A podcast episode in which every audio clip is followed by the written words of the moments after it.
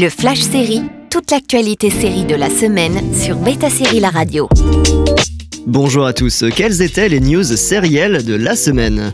Du nouveau, du reboot de Queer as Folk. Le reboot de Queer as Folk, originellement une série anglaise de Russell T. Davis, puis adaptée en version américaine, toutes deux disponibles sur arte.tv par Peacock, déboulera sur les écrans le 9 juin prochain, outre-Atlantique. Il faudra probablement attendre un peu du côté français. Le reboot est créé par Stephen Dunn et se déroule à la Nouvelle-Orléans au lieu de Pittsburgh et inclura des têtes plus ou moins connues. Life and Bess aura une saison 2.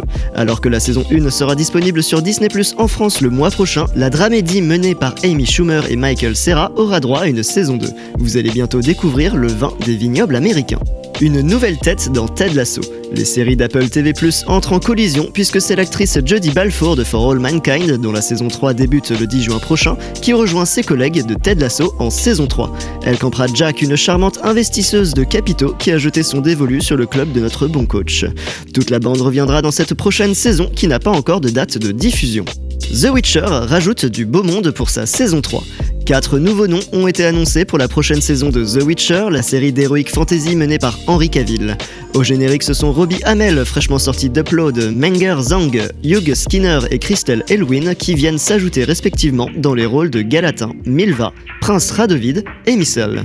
Le synopsis officiel de la saison 3 est clair. Alors que les monarques mages bêtes du continent rivalisent pour la capturer, Geralt va cacher Ciri de Sintra, déterminé à protéger sa famille fraîchement réunie contre ceux qui menacent de la détruire. La dernière bande-annonce de Grace et Frankie est sortie.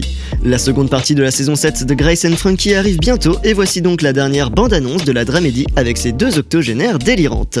Jane Fonda et Lily Tomlin auront incarné ce duo improbable pendant 7 ans et ont su redonner un nouveau souffle sur une démographie peu représentée à la télévision. Et on termine avec Dead Boy Detectives, adapté en série.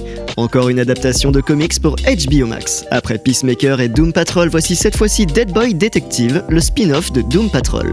Il s'agit d'une série d'horreur noire en 8 épisodes qui joue avec les éléments de The Sandman et Dead Boy Detective.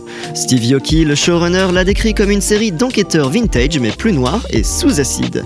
À la semaine prochaine pour de nouvelles news. Le Flash Série sur Beta Série La Radio.